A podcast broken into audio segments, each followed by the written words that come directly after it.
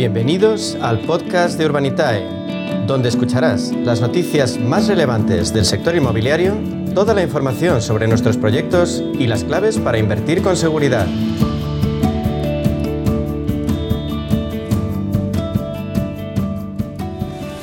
Media sesión sigue ahondando en el crowdfunding inmobiliario, ya saben, fórmula de inversión que nos permite diversificar y de forma segura el dinero de nuestro dinero. Queremos hacerlo con los mejores, con los líderes en España y por ello hablamos con Diego Bestard, consejero delegado de Urbanitae. Diego, bienvenido, buenas tardes. Buenas tardes, un placer como siempre.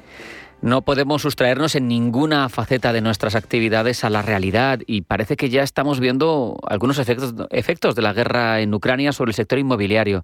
Parece que se han disparado búsquedas de pisos de alquiler en España.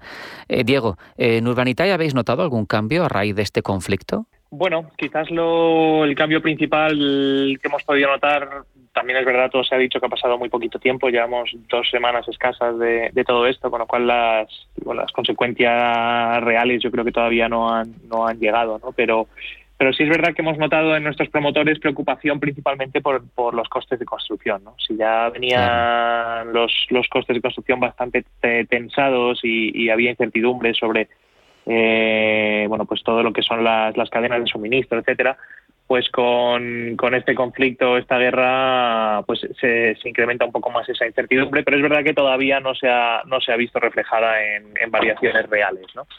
Eh, más allá del coste del combustible y la energía, eh, por ahora no, no se ha notado en, en costes de construcción adicionales. Así que bueno, iremos viendo nosotros de Urbanitae tenemos un, el ojo siempre puesto en, la macroeconomía y en las cosas que pasan para, para, ir provisionando, ¿no? Pero, pero por ahora no hemos visto ningún efecto directo directo que podamos decir.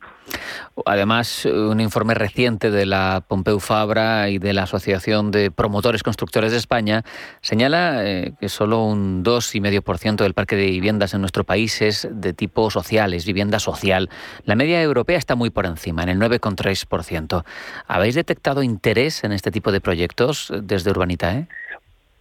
Pues sí, mira, justo que lo comentas, hemos, estamos estudiando un proyecto en, en la zona de Jerez de, vivienda protegida y, la verdad es que hay, como, como siempre que se saca una promoción de, vivienda protegida con precios eh, bueno, pues en precios tasados, como aquel que dice, eh, la verdad es que hay muchísimo interés, ¿no? Esta, esta promoción que estamos barajando eh, suma casi 100 viviendas y, hay listas de espera para, para cuando iniciemos la, comercialización.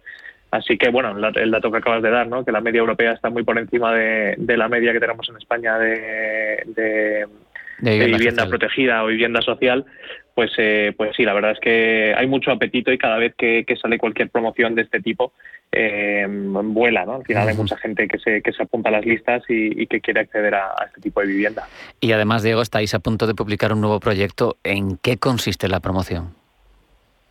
Sí, estamos a punto de publicar un, proyecto eh, aquí en la Comunidad de Madrid, en la zona de San Sebastián de los Reyes. es la compra, bueno, nos vamos a asociar con un promotor para comprar un edificio de oficinas eh, un edificio que está completado, ya está funcionando hasta hace poco, eh, y es comprar el edificio de oficinas para convertirlo en lofts, eh, en ah, lofts pequeñitos, entre 30 y 50 metros cuadrados.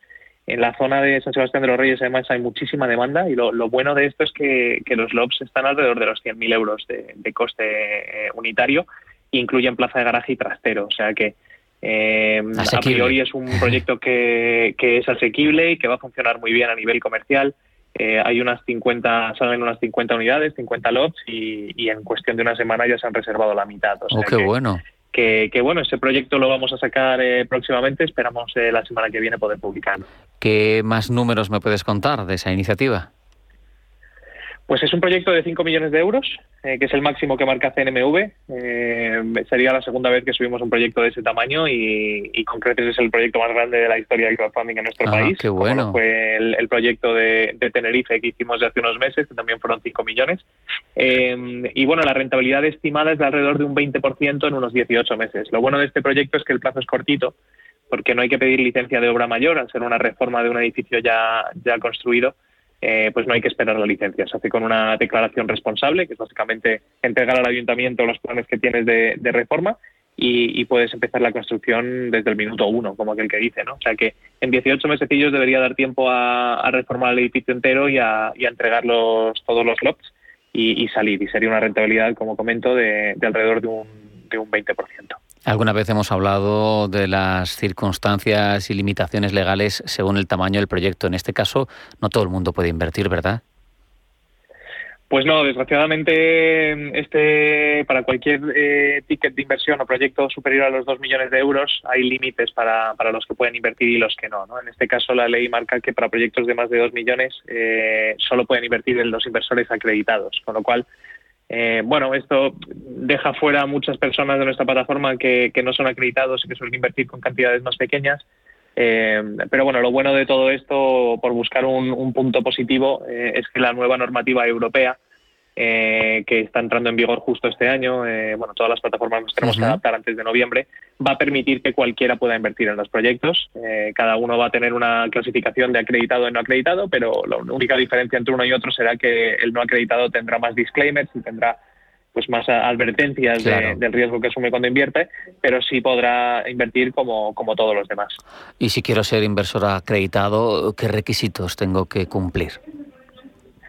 Bueno, para, para, acreditarse es muy sencillo, hay que hacerlo a través de la página web. Eh, tenemos un cuestionario rápido que hace unas preguntas y básicamente los requisitos para, para, que una persona física sea considerada acreditada es tener cierto nivel de ingresos. Es decir, hay que tener ingresos superiores a los 50.000 euros o tener un patrimonio financiero superior a los 100.000. Eh, en el caso de que no se cumpla con eso, también se puede contar con un, eh, con un asesor, es decir, que bueno, pues que hay un asesor profesional que te está asesorando en este tipo de inversiones y, también se podría invertir sin ningún tipo de límite. Diego, eh, para terminar, déjanos algún proyecto en previsión abierto a inversores de todo tipo, que nos quedemos con las ganas de darle al clic. bueno, estamos estudiando otro proyecto en la zona de, Bilbao. Eh, este sí que es por debajo de los 2 millones de euros, así que sí que podrá invertir eh, toda la base. Eh, este es un plazo un poco más largo porque es una promoción de obra nueva residencial que se va a ir pues, a los dos años y medio más o menos. pero bueno, las rentabilidades son muy, muy atractivas. En cuanto lo tengamos todo listo, lo anunciaremos, pero esperamos que este mes también. Pues con atención estaremos eh, navegando en vuestra plataforma. Diego Bestard, consejero delegado de Urbanita, y ha sido un placer. Muchas gracias. Gracias a ti, un placer.